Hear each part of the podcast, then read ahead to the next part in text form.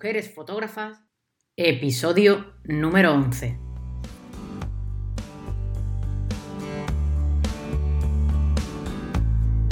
Te damos la bienvenida a un nuevo episodio de esta primera temporada de Mujeres Fotógrafas presentando a fotoperiodistas o fotodocumentalistas en charlas sobre su visión de la fotografía y su trabajo. Aprende con nosotros sobre una nueva forma de mirar. Antes de continuar, te recuerdo que si quieres apoyar dicho contenido puedes hacerlo entrando en www.beabaz.es y tendrás toda la información de cómo puedes hacerlo. Y si quieres proponer a fotógrafas, apoyadme en Tipeee. La información también la encuentras en la web www.beabaz.es o si no también me viene bien que os suscribáis a esta versión sonora. Puedes encontrarme en Apple Podcast, en Evox, en Spotify o en Anchor. Laura León está formada profesionalmente en el lenguaje periodístico y documental. Sostiene que la imagen fotográfica debe construir discursos visuales y para ello tanto el recurso testimonial como el creativo tienen un lugar en su método de trabajo. Sus estudios en la universidad en historia del arte, junto a colaboraciones en estudios de fotografía publicitaria, serán influencias claves en su forma de incluir la luz como elemento fundamental en sus fotografías.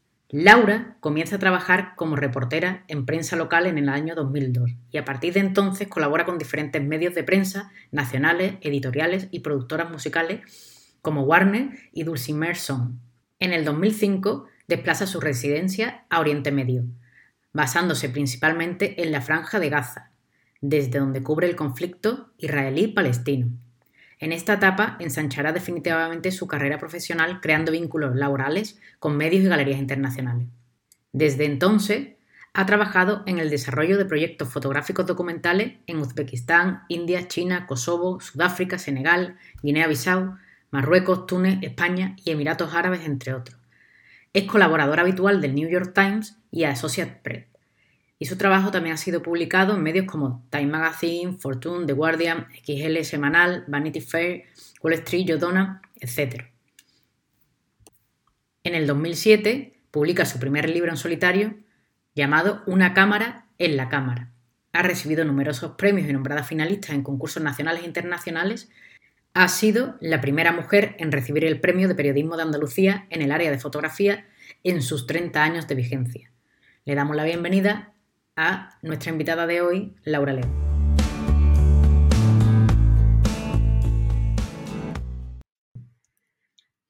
Buenas, hoy tenemos con nosotros a Laura León, eh, fotógrafa de Sevilla, y esto me gusta decirlo. Y, y, nada, encantada Laura que estés con nosotros. Hola Beatriz, mucho gusto, encantada de estar con otra paisana. Sí, sí, aquí somos dos sevillanas ahora. Ya, pues venga, ya, más feria también, la semana de feria. Y además la semana de feria. Eh, además, esta semana es la semana del libro, creo que firmas a ejemplar. Vamos a empezar por aquí, por esta por este último trabajo, vamos a hablar un poquito de, la pandemia y, bueno, y de tu trabajo real que, has hecho en este periodo tan extraño y, bueno, y tan inusual. Cuéntanos, cuéntanos un poquito sobre este trabajo, cómo surge, em, cómo llega después hasta, hasta, bueno, hasta que es un libro. Sí, pues mira, eh, efectivamente mañana yo firmo en la librería caótica, pero otros compañeros, que como sabrás, este libro es, una, es, un, es un monográfico de varios fotógrafos iberoamericanos. ¿Cuántos pues sois en total? No lo sé, no sabría decirte, la verdad, no lo he contado. Sois bastantes, ¿no? De hecho, sí. De hecho, he visto que también está Nuria López Torres, que también la entrevistamos aquí. Efectivamente, efectivamente. Y mm, entonces estarán en otras ciudades también, también firmando, ¿no? Para la gente que quiera llevarse el libro, pues con, con el recuerdo de un autor, ¿no? De una, una autora, en este caso. En este, en este libro, ¿tu, ¿tu proyecto sobre qué se basa? Pues mira, es, un trabajo bastante personal y, digamos, muy poco explícito em, sobre la pandemia, evidentemente es el contexto, y está basado en una serie de retratos de mi entorno personal. Eh, digamos que yo, en vez de haber realizado una fotografía mm, documental en el que abordo la crisis sanitaria, o, bueno, o digamos las imágenes que, que han llenado los periódicos y los medios de comunicación. Eh, yo, yo, decidí girar un poco y unir concepto e imagen en este trabajo, digamos, saliéndome un poco de mi, incluso de mi propia rutina ¿no? de, de, documentación. Y mm, entonces se basa en una serie, en una serie de retratos eh, en la que, como hay un, un, cristal que nos separa entre esa persona y yo, he jugado con reflejos mm, normalmente bonitos o atractivos para mí, para que terminase de quedar atractivo el, como recurso atractivo para la fotografía, pero al mismo tiempo inevitable. Pero tiene una simbología detrás, es decir, el, hecho de estar encerrados en ese tiempo tiene algo que ver con ese reflejo de la sociedad que somos, por ejemplo. Bueno, pues el, en realidad el reflejo es una consecuencia de que haya un cristal. Eh, pero digamos que la realidad es que el cristal es lo que hace que tenga sentido hacer estos retratos, porque el cristal es lo que indica que no podemos estar más cerca de lo que el cristal nos permite. Y el cristal para mí simboliza la separación que nos obligó, sobre todo en la, primera etapa de la pandemia, durante el estado de alarma, que es el no poder estar cerca de los tuyos, ¿no? Eh, he contado en otras ocasiones que, que en mi, situación fue un poco peculiar. Mi caso es un poco más peculiar porque yo, justo venía, eh, días antes de, la declaración del estado de alarma, venía de Madrid, de una, unas conferencias, eh, o sea, de tener unas charlas en la Fundación Telefónica y de pasar allí unos cuantos de días, exposición de una colega, bares, tal, tal, y llegué contagiada de COVID. Entonces estuve bastante fastidiada un tiempo, yo diría que largo, que fue el tiempo en el que arrancó toda esta, todo este intento masivo de todos los fotógrafos que se dedican a la documentación, eh, pues contar qué es lo que estaba ocurriendo. Mientras eso pasaba, yo estaba en la casa y jodida y mal.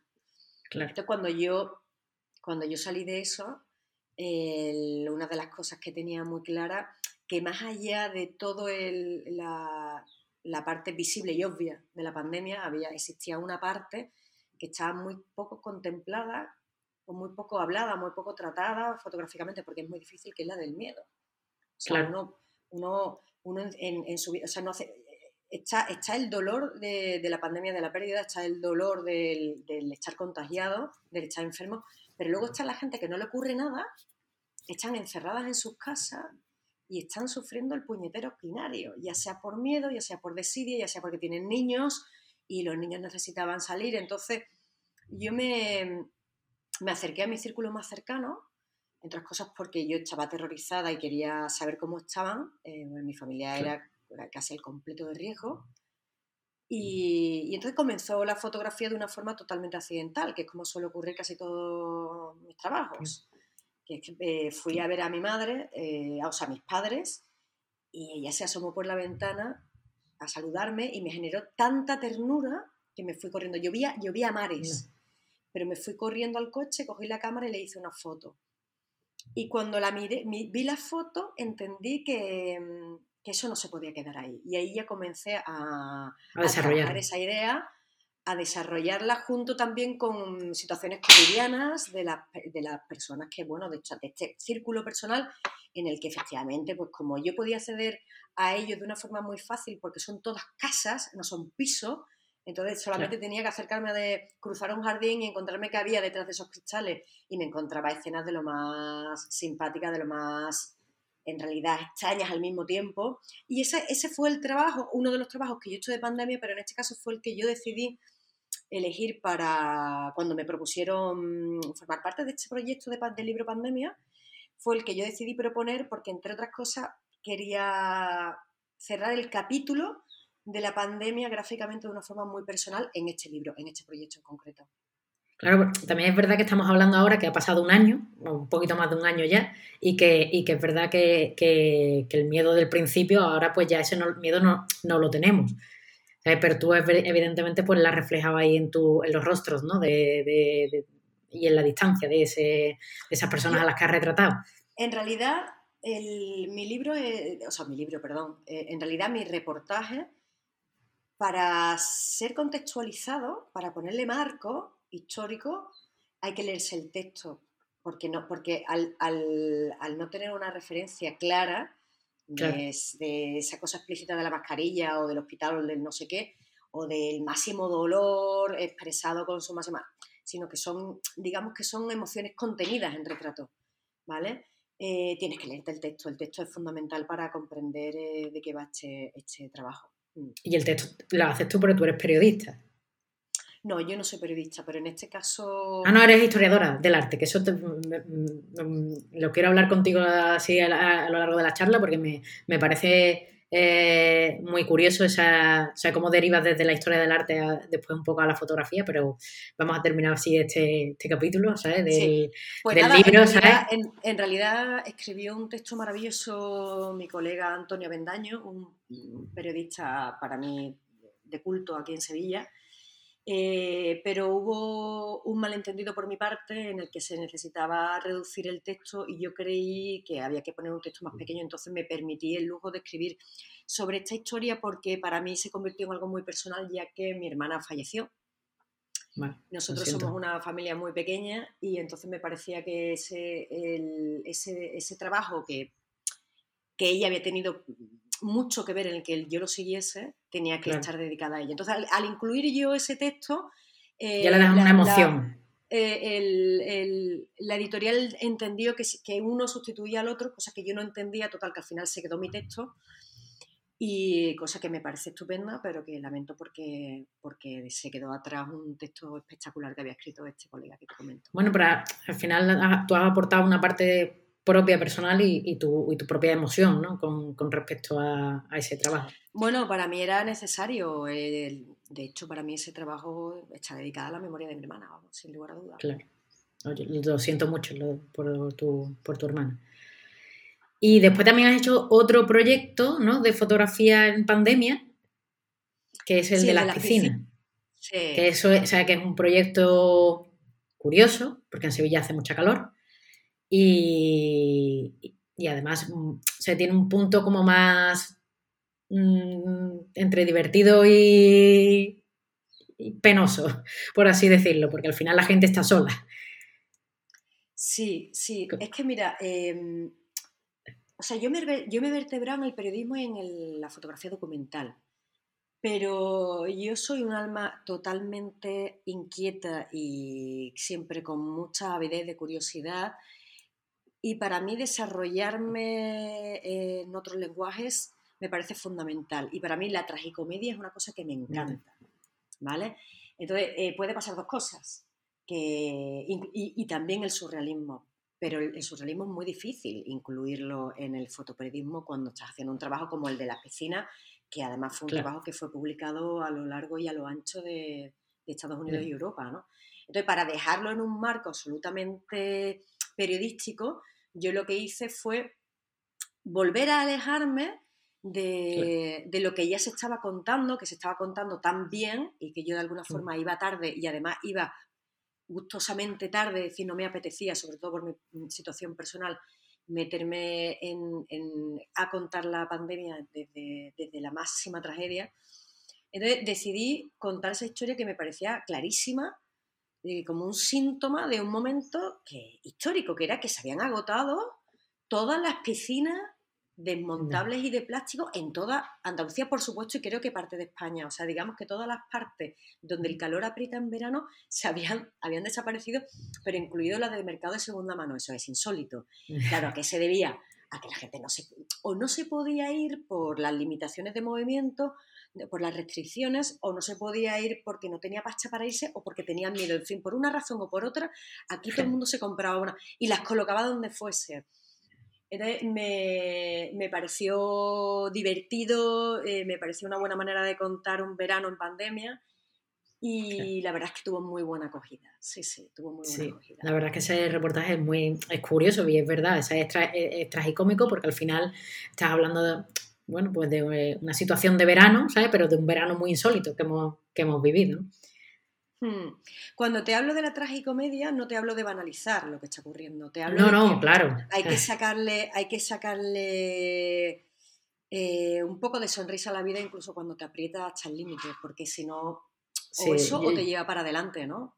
Sí, sí, yo estoy de acuerdo contigo. Siempre hay que ver la, o la parte positiva o, eso, tener un poco de... Todo, todo desde todos los ángulos, ¿no? Mm. Y eso que, bueno, que, que, tú estás, o sea, decir que tu historia fotográfica empieza eh, hace muchos años y tú has estado en situaciones muy complicadas, como, bueno, pues como en Oriente Medio, cubriendo todo esa, esa bueno, esos lugares como tan, tan dolorosos, por así decirlo. Claro, sí, sí, yo me, he pasado muchos años trabajando en, digamos, la parte más oscura del ser humano, que es la guerra, la catástrofe, eh, catástrofes humanitarias o de medio ambiente, o sea, digamos que parte muy oscura donde todo el mundo pierde, ¿ah? incluidos los fotógrafos, que vamos para allá, o sea, ahí todo el mundo pierde. Eh, pero hace tiempo que, mm, ¿Y cómo, cómo, cómo entras tú A, querer contar eso? ¿Por, qué? Estamos hablando de que esto fue hace bastantes años, eh, que yo entiendo que, bueno, cuando uno es también como más joven, tiene como más ganas de, contar lo que hay alrededor del mundo. ¿Y, cómo, cómo, te surge esta necesidad de querer irte a, bueno, a contar esos desastres humanitarios? Pues mira, yo, yo creo que em, no sé si mi, ejemplo puede ser compartido por otros profesionales, pero en mi caso yo podría resumir que, mi carrera va con curvas, ¿no? Y la, primera curva, que es la de los primeros años de, de hecho oficio, está basada un poco en la intensidad. Digamos que lo que mm. más me interesaba, o sea, lo que más casaba con mi propio espíritu como fotógrafa, era todo lo que tenía que ver con la intensidad y dónde puedes vivir mayor intensidad en este oficio que en el día a día de vivir como yo estoy viviendo en lugares de, conflicto armado eh, durante meses. Entonces eso era diario, con unos niveles de, adrenalina muy altos, etc. Cuando pasa el tiempo, eh, ocurre que, la, la curva toma otra pendiente porque como profesional me, tengo la sensación de que paso de, preferir la intensidad a la profundidad. Entonces empieza a interesarme eh, profundizar en las cosas desde la calma, desde la tranquilidad, desde, otros lugares, ¿vale? Y, entonces yo estoy ahora en ese momento, este, en ese momento, o sea, no significa que haya dejado de ser intensa en mi trabajo, pero digamos que es otro tipo de intensidad vital. Pero es, muy, es muy curioso porque cuando no, pues normalmente casi todos los fotoperiodistas o fotodocumentalistas tendemos como a querer contar lo que hay fuera, a querer contar lo que hay en, otros lugares. Y, ahora eh, tu forma de, trabajar ahora, por ejemplo, es hablar desde Sevilla, es decir, desde, esa, desde lo cercano y lo cotidiano y hacer de, las costumbres, por ejemplo, de Sevilla como algo que, salga en el New York Times, ¿no? Por ejemplo, ¿no? Que a mí me parece eso como muy curioso. Yo creo que has encontrado como una especie de equilibrio. No sé si voy por esa línea o no. Pues mira, eh, yo saco menos cosas de Sevilla de las que me gustaría, la verdad. Yo sigo trabajando no solo aquí, trabajo por toda España, norte de África y, donde tenga que ir, ¿no? Eh, sí es verdad que cada vez me interesa menos todo lo que tiene que ver con el conflicto, o sea, cada vez me interesa menos. Pero no por nada, sino porque creo que hay gente que sigue interesada y entonces mientras haya gente que esté cubriéndolo, los demás no nos tenemos que preocupar de cubrirlo si no nos interesa ya, que es mi caso. Claro. Entonces, eh, yo necesito algo más reflexivo, necesito otra forma de trabajar. Sevilla para mí es mi casa, y cuando digo mi casa, digo mi hogar, en el sentido más personal y más estrecho ¿no? de la vivencia. Eh, y entonces, eh, ¿qué pasa? Que cuando yo, como yo he trabajado mucho en internacional, pues el, cuando me vine aquí a Sevilla, las relaciones con los medios internacionales se mantuvieron. Claro. Y yo llevo, pues claro, con New York Times desde 2008 trabajando. Y pero claro, que entonces no había redes sociales y uno no se daba tanta, tanto autobombo como se lo da ahora. A mí la, la, época más gloriosa de mis publicaciones de portada con cada trabajo de New York Times es que no me da tiempo a contarlo porque yo es que ni entendía las redes sociales Claro, ni, era, ¿sabes? Ni era el momento de esas redes, sociales. Yo no sé si era el momento, pero desde luego yo de, las redes sociales, vamos, voy con un atraso de años, vamos, ¿sabes? Bueno, el caso es que, mm, que yo entendía bien, o sea, creo que entiendo bien el cómo, cómo o sea, cómo, cómo funciona un poco el, el ser guiri, ¿vale? Entonces eh, yo propongo los temas de una forma que le puede resultar sin, sin, desde luego sin atentar a la verdad ni a la veracidad de la historia, pero que le pueda resultar atractivo a un, a un yankee, ¿no? O a un japonés. ¿Cómo haces para que, yo qué sé, es que yo he hecho trabajo realmente rocambolesco desde el punto de vista de que tú dices, pero de esto que podría, o sea, seguramente un periódico local hasta se plantearía publicarlo, ¿sabes? Como se hace con un medio internacional como, como New York Times, o cómo se publica esto en Japón, o cómo se publica esto no sé dónde. Bueno, porque las cosas hay que saber contarlas, ¿no? Porque si tú estás en... Claro, y también, por, por ejemplo, con tu, eh, tu, tu, reportaje sobre los mantecados, sobre Estepa, al final los mantecados es algo que nosotros tenemos como muy asociado y muy aquí, ¿sabes? Y es algo, pero si es verdad que si te vas a, imagino, a Estados Unidos, pues evidentemente ellos no sabrán lo que es un mantecado, no sabrán qué, qué es un dulce navideño y, supongo que en Japón tampoco. Y al final, pues evidentemente el periódico de aquí te diría que no a ese reportaje y el New York Times te dice que sí. Claro, pero es que hay dos cosas. Eh, no puedes vender el trabajo de los mantecaos como, oye, como un, o sea, un trabajo eh, de gastronómico, ¿sabes? Claro, no, no, no, total. No, se podría, pero no es, el, no es el caso. O sea, el mantecao no llega a ese nivel. A ese nivel llega pues el restaurante El Bulli, pero los mantecaos no dan para ese rollo. Entonces, ¿qué es lo que pasa? Que es que el, caso de, de los mantecaos es muy peculiar desde el punto de vista de la producción y desde el punto de vista económico. Entonces, si ese, ese reportaje decides publicarlo en un momento en el que, digamos, la economía está resentida en España y un pueblo entra casi en el 100% de, de la ocupación laboral gracias a unos productos navideños que son éxito total, que solamente se trabaja una vez al año, solamente se come una vez al año y que además se lo come desde el gallego hasta el no sé qué, pues tú dices, hostia, esto es un tema. Claro. ¿Sabes? Esto es un tema que para el... Es más, siendo los americanos como son, que son los grandes amantes de los negocios, lo verán como algo incluso para copiar, ¿no? Como una referencia, incluido de modelo de negocio, ¿no? Claro, sí, sí. además es que ese, ese, punto económico al final es lo que les realmente interesa al americano en sí, vamos. No, eso, no, que sea gastronómico. Si es después, verdad que vienen aquí a, como quería pasárselo bien y todo eso, pero es verdad que como filosofía, ¿sabes? ello prevalece evidentemente la, la, la, evidentemente la economía, ¿no? Que, es así. Claro, pero, pero, o sea, hay que meterle un marco, una percha a la historia. Es que claro. ni, el mante, ni la historia del mantecado lo vas a vender en verano, ni la historia del mantecado te, te encaja en cualquier momento de todos los años desde que yo llevo trabajando con ellos. O sea, dependiendo, dependiendo del momento histórico que estamos viviendo, un tema cobra sentido o no, por el contrario no, no, tiene, o sea, carece completamente de él, ¿no? Mm. De hecho, eh, una de las frases que he leído en internet tuya me ha gustado muchísimo, que es los ojos del Nueva York, del New York Times aquí en Sevilla. Ha sido bueno, esa frase no es mía, ¿eh, cariño? No, no, no, he dicho... no, no, no, digo, es una frase de, ¿sabes? de una entrevista que te hicieron, ¿sabes? Y, y un titular, el titular. O sea, de un titular, ¿sabes? Y, y, me, y, me, gustó muchísimo porque al final es cierto, ¿no? O sea, es decir, es tener a alguien sevillano, autóctono, con, con eso, contando costumbres, eh, pues bueno, ¿sabes? Mm, publicándose en un medio como el New York Times, que al final el New York Times es un medio de prestigio, de bastante prestigio. En la, cabecera, ¿no? De referencia, ¿no? Pero, mm, vamos, eh, con New York Times yo trabajo en toda España. Lo que pasa que eh, la, la, inmensa, yo diría que el, el 80, no, es que no, el 80% en Andalucía al menos, por toda Andalucía.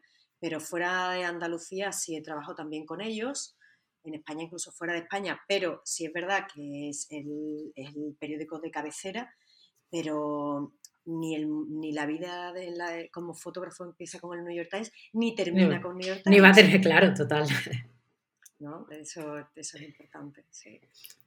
Y ahora quiero hablar contigo, ¿sabes? porque yo al ver tu trabajo, hay una parte que, que haces, como el trabajo de Murillo, por ejemplo, mm. que, que es, o sea, es documental, es retrato fotográfico pictórico, Y es como, al final, es, decir, es una representación de, bueno, de, los cuadros. ¿Cómo te surge esta idea? ¿Cómo, cómo llegas hasta ella? ¿Y, cómo la, encajamos realmente en la fotografía documental? Bueno, pues este proyecto lo hice con un colega, con José Antonio La Madrid, eh, a un 50% en todos los aspectos. Algunos a lo mejor aportaba más en una cosa que en otra, pero digamos que, que cara a, a, todo el mundo, o sea, esto va, eh, somos a un 50% en todo. Te tienes que llevar bien con esta persona para, para poder llevar un proyecto creativo. Hombre, hemos discutido mil veces, pero... Claro. Pero no sé, o sea, una relación sin discusiones no... Sobre todo para, para tener esa, esa, esa, línea en lo que queréis contar que sea lo mismo, ¿no? O sea, es decir, que sea que vaya al unísono, ¿no?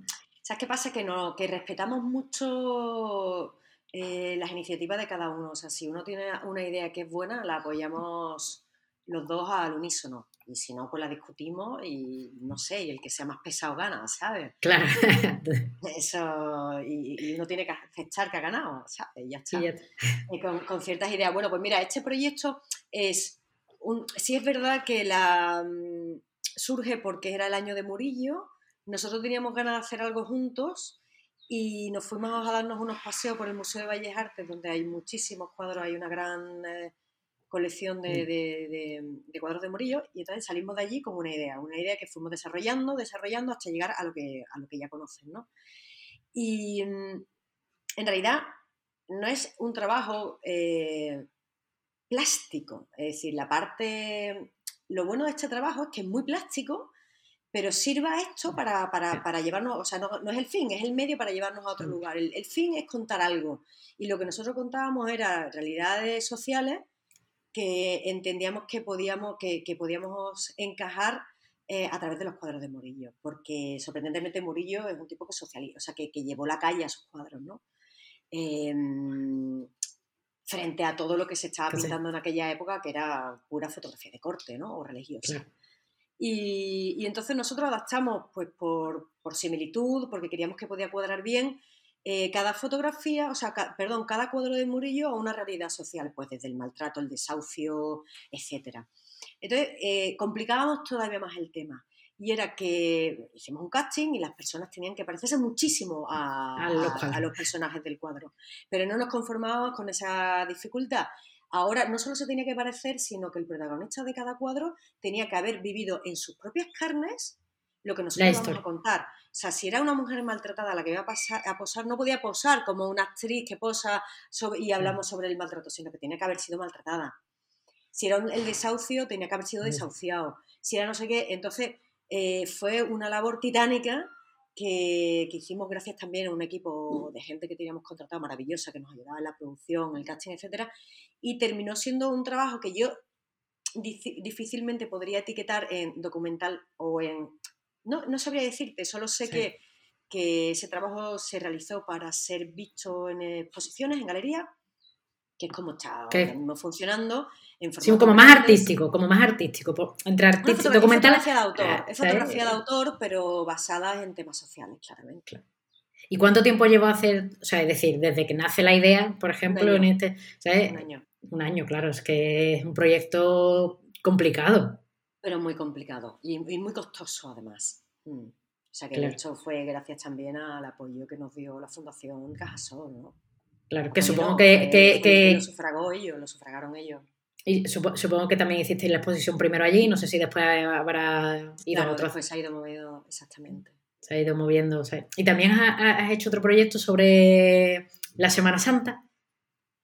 Bueno, a ver. Em, sobre los costaleros, ¿habéis visto fotografías de los costaleros? además, además, como muy. ¿sabes? Porque e, este tipo de, de fotografía tuya me gusta mucho porque roza como mucho la parte retrato pictórico, que a mí esa me, gusta, esa es por la iluminación, todo, ¿sabes? Eh, eh, bueno, y aparte, claro, uno cuando es desde Sevilla, pues evidentemente es como que se siente como más identificado.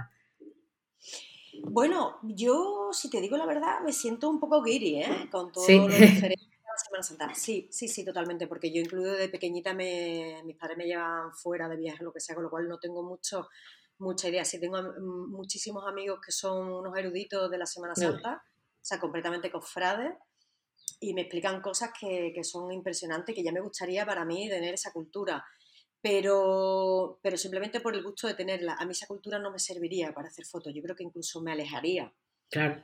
Eh, eh, yo he hecho fotos de Semana Santa algunos años, pues haciendo lo que hace todo el mundo para darle, pues, darle de comer al cable, que se dice. Que es cuando pues colaborando con agencias como Siete Press, etcétera, pues me contrataban por días y hacía fotos y tal.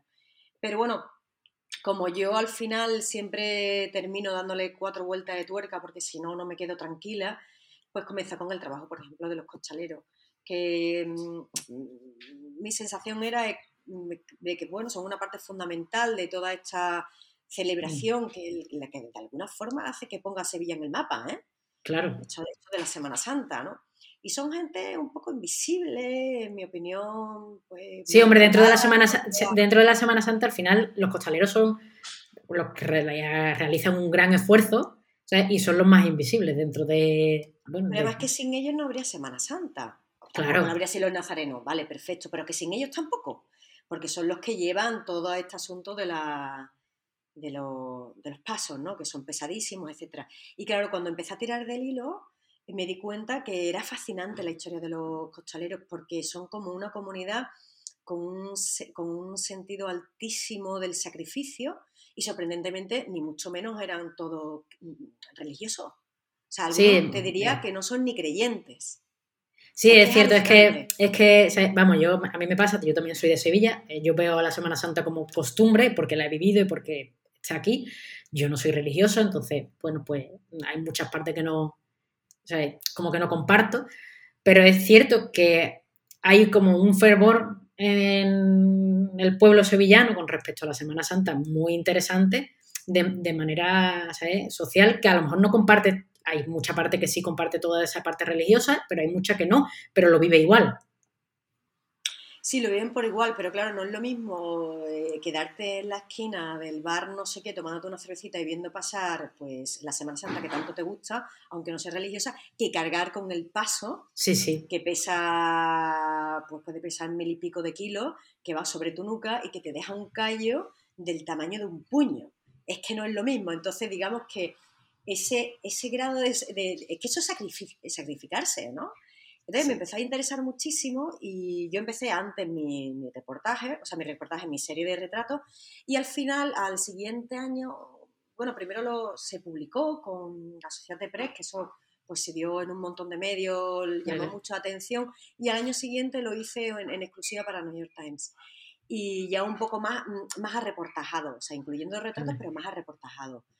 Y, y, y entonces también me hicieron una entrevista aquí en Sevilla eh, pues, pues, diciendo eso, ¿no? Ha, llevado los costaleros a, ah. a todos los, lugares de, a las grandes cabeceras y a todos los lugares un poco que han sido publicados, ¿no? Y sí, una satisfacción, una satisfacción por, todo, por todo, pero es lo que tiene básicamente el acceso a la prensa internacional. Claro. Se, internacionaliza lo que hacen, ¿no? De hecho, creo que hay una foto tuya que se le ve el morrillo, aún está como de lateral el. El costalero se le ve el morrillo y es, o sea, impresiona. Pues mira, hay una anécdota con ese tema y es que me llevaron esas fotos a una feria de arte, ¿cómo se llama? Estampa, una feria de arte en Madrid. Y mm, el día que se inauguraba, mm, eh, la persona de la galería que llevaba mi, que llevaba mi, mi trabajo, eh, me, pidió que por favor eh, fuese para allá y yo no sé si me coincidía. El caso es que yo estaba en Madrid o fui para allá, no me acuerdo. Y entonces estuve allí un rato charlando con el de la galería, en fin, y de repente se aparece una persona, un señor, mm.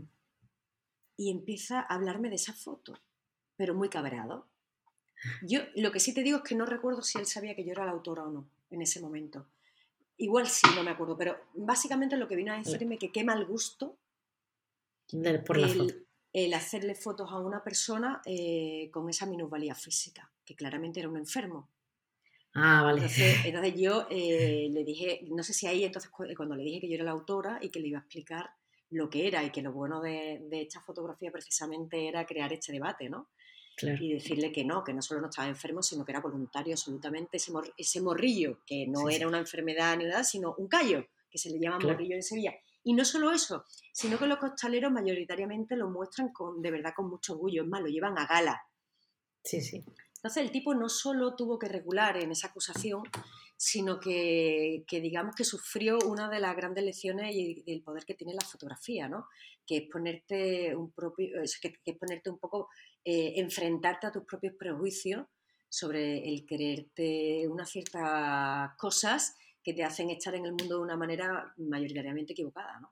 Claro, sobre todo es como la visión de cómo una fotografía te hace eh, proyectar lo, lo, lo, que tú sientes y tus propios miedos sin hacerte la pregunta real de qué es, ¿no? Es decir, primero conocer qué es lo que es y después mm, proyectar, no de primero, ¿sabes? Totalmente el prejuicio de, bueno, es una persona con minusvalía y, y, qué poco gusto que lo, esté, que lo esté mostrando, en vez de preguntarte, ¿qué es? ¿Sabes? ¿Qué, me quiere contar aquí? ¿Qué, ¿Qué, es lo que pasa? ¿no? Claro, no, y además incluido se lo está diciendo una persona que tiene una madre con un 85% de minusvalía. O sea que si hay alguien que ha convivido con la enfermedad y de una forma tan cercana y tan familiar, eh, soy yo, vamos. claro, el, la, pena es que vivimos como en el egoísmo puro de, de lo que pensamos nosotros es la realidad, cuando realmente al final la fotografía creo que debería de estar para, y más este tipo de fotografía, la fotografía documental y fotoperiodística, sino para hacernos preguntas de qué realmente es lo que está pasando ahí. Claro, es que imagínate que para mí la fotografía, la pintura, los libros, o sea, la, música, o sea, hay millones de manifestaciones artísticas que nos ponen en evidencia constantemente. Y, mm, y es interesante que la fotografía lo haga porque al final no se trata de ponernos en mal lugar, sino se trata de recordarnos la educación que tenemos. Claro. No, no, o sea, la fotografía debería, la fotografía y otras, y otras manifestaciones de, arte, debería de, convertirnos en personas más curiosas y menos prejuiciosas. O sea, debería ser, debería ser un ejercicio de educación. O sea, yo, para mí la fotografía es una ventana al debate. O sea, yo no tengo la afición, o sea, en este momento de mi vida no tengo el deseo de cambiar el mundo porque no lo voy a cambiar, ¿sabes? Porque soñar, soñar, que es, bueno, está siempre todo ese dicho de que si cambias una mentalidad ya habrá merecido la pena. Pues bueno, pues por supuesto.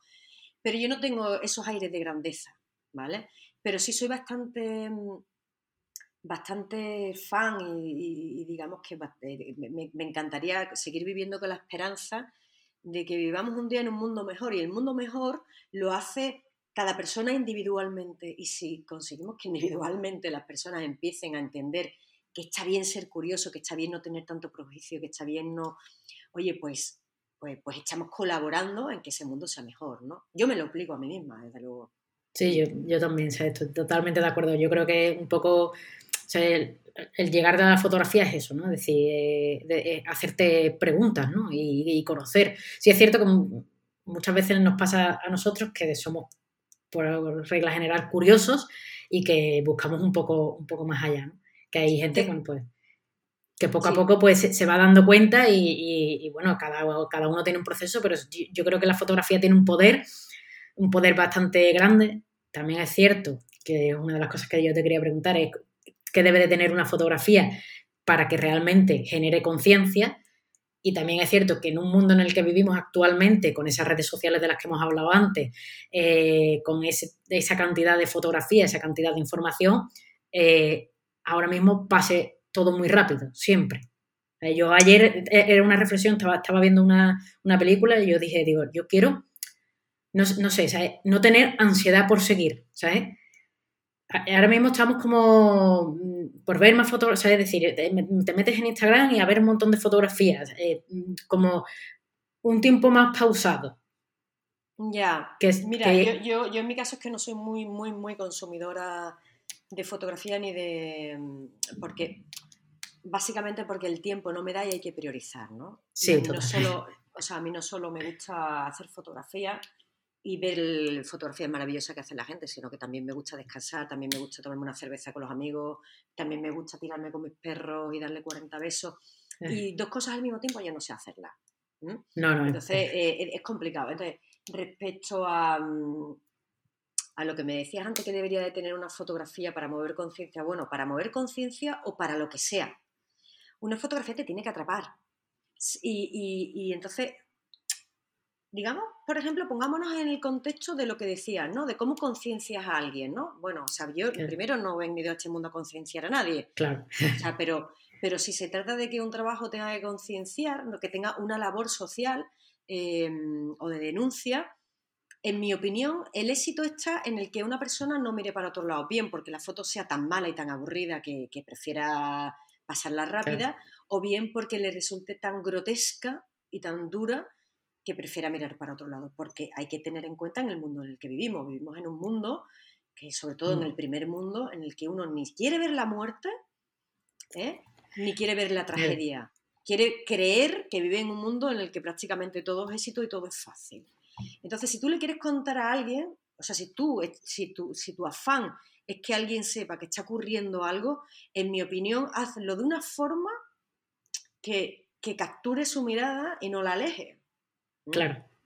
Por eso también creo que el, desarrollo del lenguaje de este nuevo documental en el que no es tan explícito tiene tanto valor en ese sentido, porque porque, sí, porque además la curiosidad y la mirada de la gente, ¿no? además tienes que darle una vuelta totalmente de tuerca a, lo que quieres contar o a cómo lo quieres transmitir. ¿Eh? Hmm, Desde una perspectiva como mucho más reflexiva. Claro, exactamente. Cosa que, encaja perfectamente con mi momento, vamos. Sí, ¿no? Es en el momento en el que estamos, ¿no? Por lo menos en el mío sí.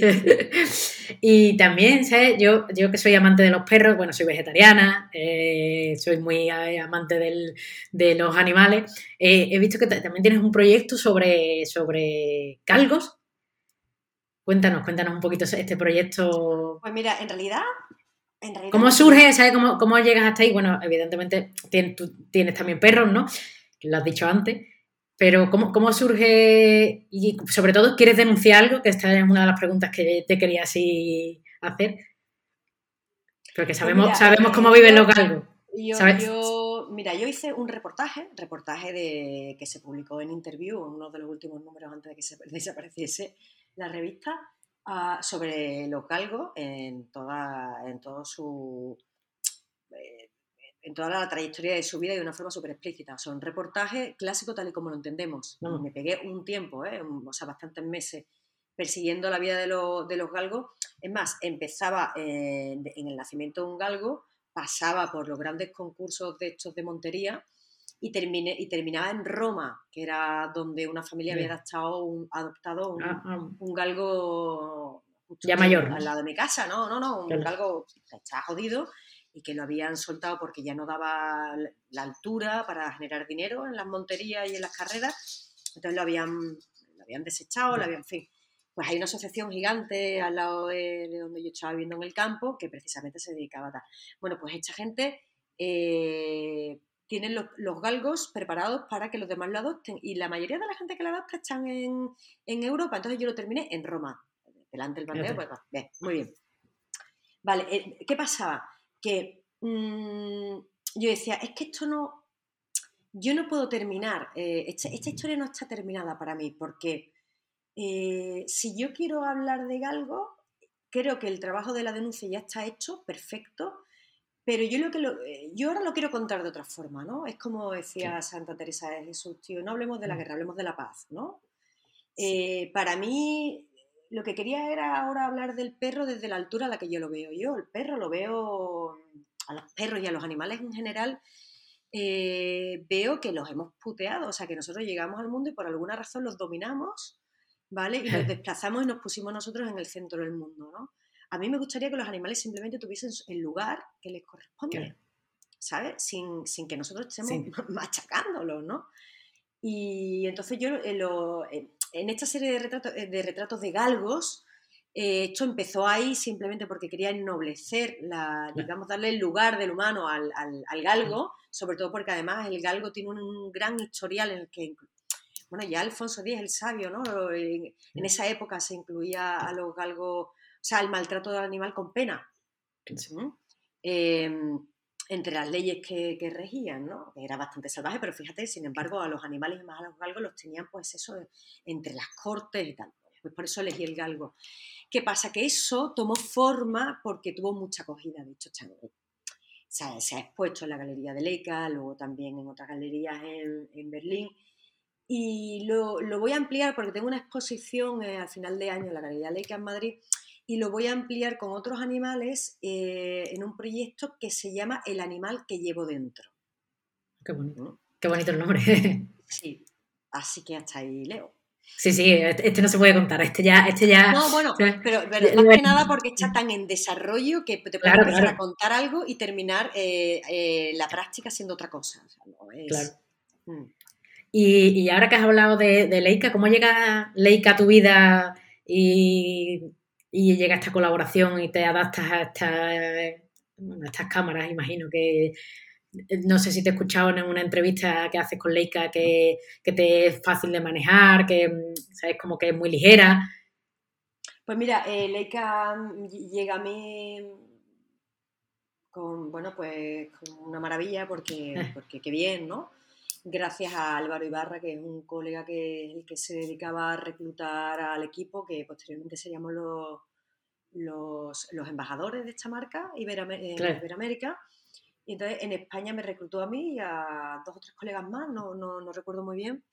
Y, mm, y, ya está, no tiene más historia. Lo que pasa es que sí es verdad que yo tengo, yo ahora mismo mantengo la cámara de ellos, pero eh, Leica Madrid, por una cuestión ahora mismo de, de números y de necesidades, ha decidido disolver de forma temporal el, el grupo de embajadores, no sé si en, Iberoamérica o todo el mundo, se ha, se ha, disuelto, creo que en todo el mundo, no, no, sabría decirte. ¿eh?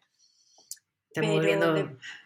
la, la, pandemia, imagino que estamos viviendo unos temas un poco complicados de... sobre todo para todas las empresas, quiero decir, para muchas marcas, muchas empresas que se está sufriendo bastante. Bueno, pues eh, cuesta, me imagino que cuesta mucha pasta tener estos equipos que son tan carísimos en la calle, ¿no? Y bueno, por las razones que sea, que ellos la tendrán, eh, han disuelto esto, pero yo sigo ahora mismo manteniendo la cámara Leica, sobre todo porque tengo que hacer las fotos para la exposición y es una cámara estupenda, o sea, es un cañón, es un cañón, claro.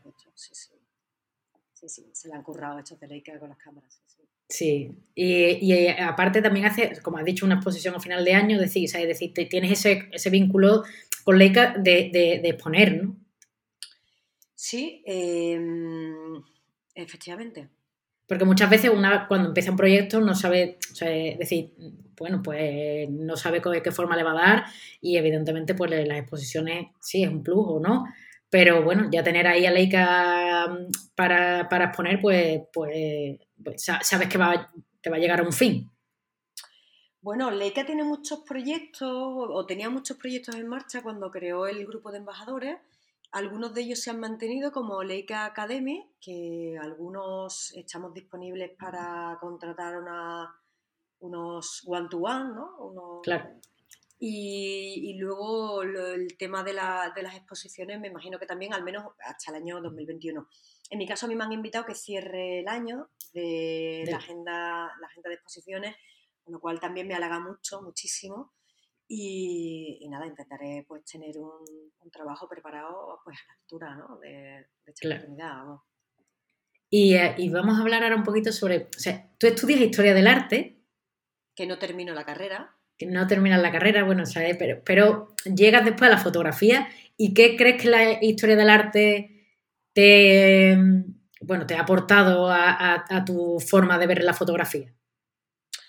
Bueno, yo cuando empecé con la fotografía, digamos que no habían pasado tantos años ¿eh? de historia del arte. No, no es hecho de aquello que no la dejé justo un mm. año antes, no, muy poco tiempo, porque no, no, podía soportar la presión de estar metida eh, estudiando en, unas clases con 200 personas, con esa necesidad de intensidad ¿no? y de, y de claro Sí, no, hay muchas veces que empezamos a estudiar una carrera no nos damos cuenta hasta que ya no estamos dentro, ¿sabes? Es decir, a mí me encanta la historia del arte. Yo, de hecho, claro.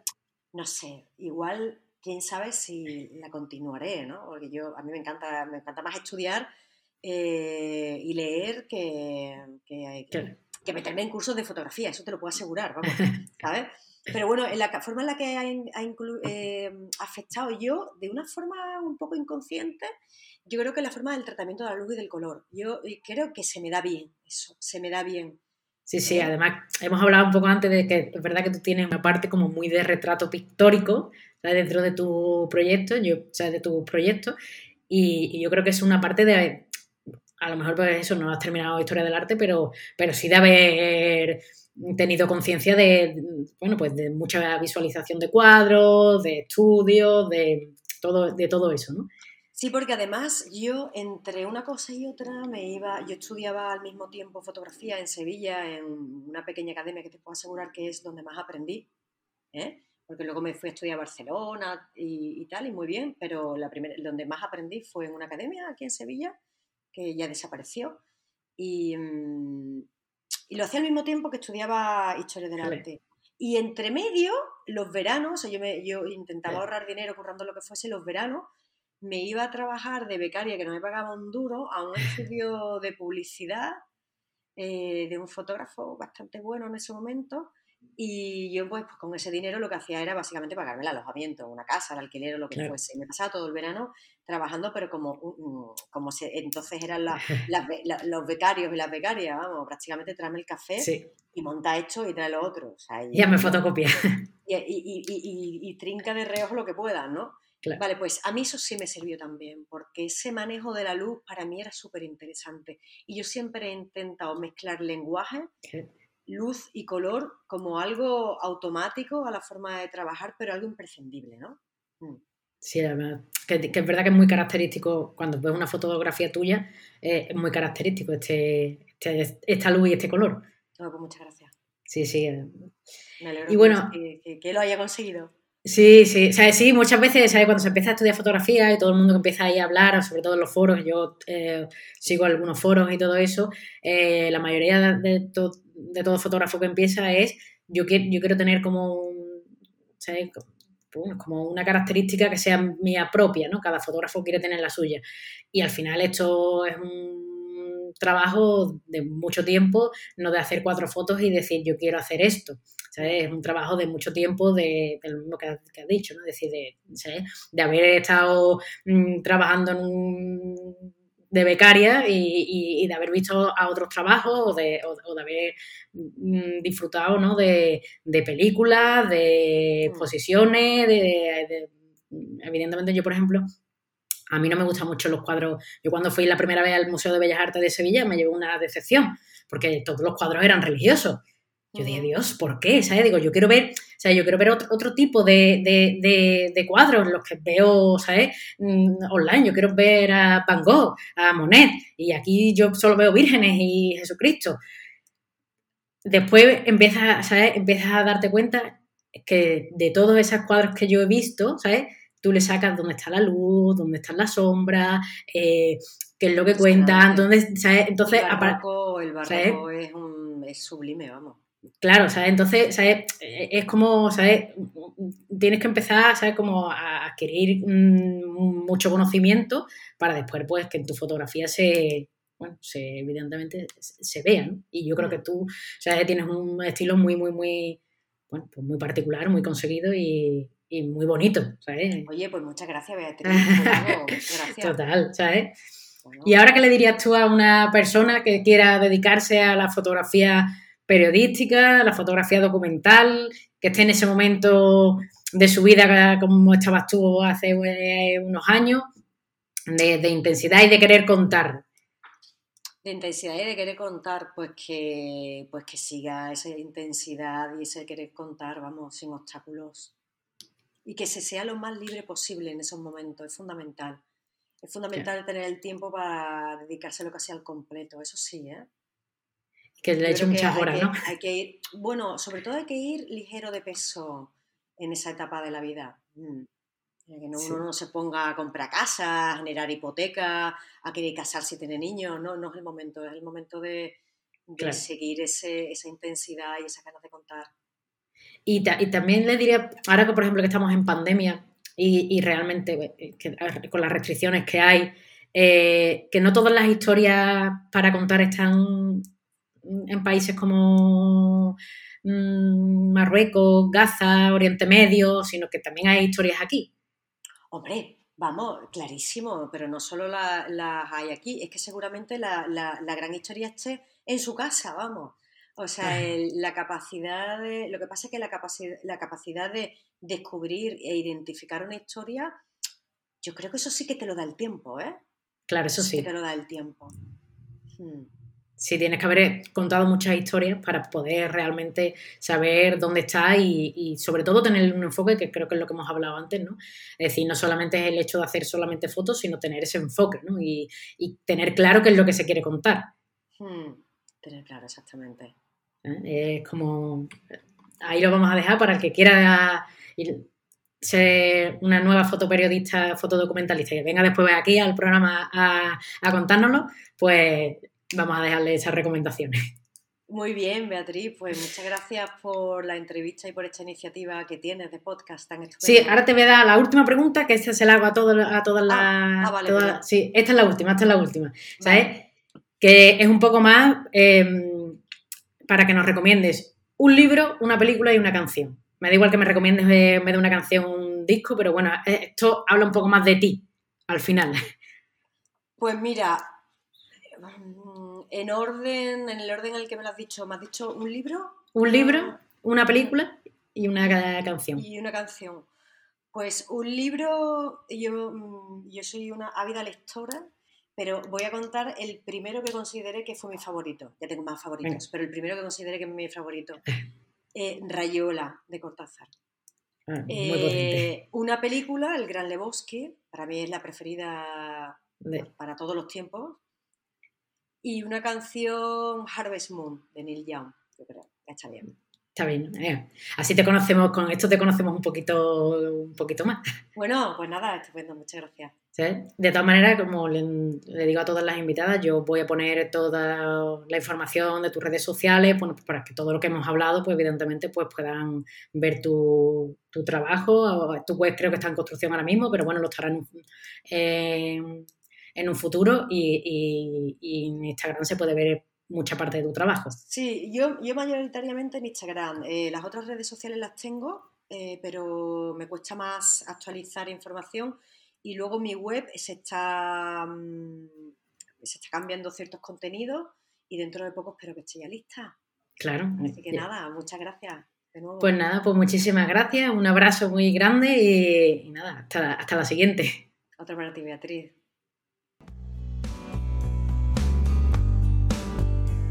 Y no te olvides de suscribirte, de seguirme en las redes sociales si te gusta lo que hago y me quieres ayudar a continuar, puedes aportar tu granito de arena en Tipeo invitándome a un café.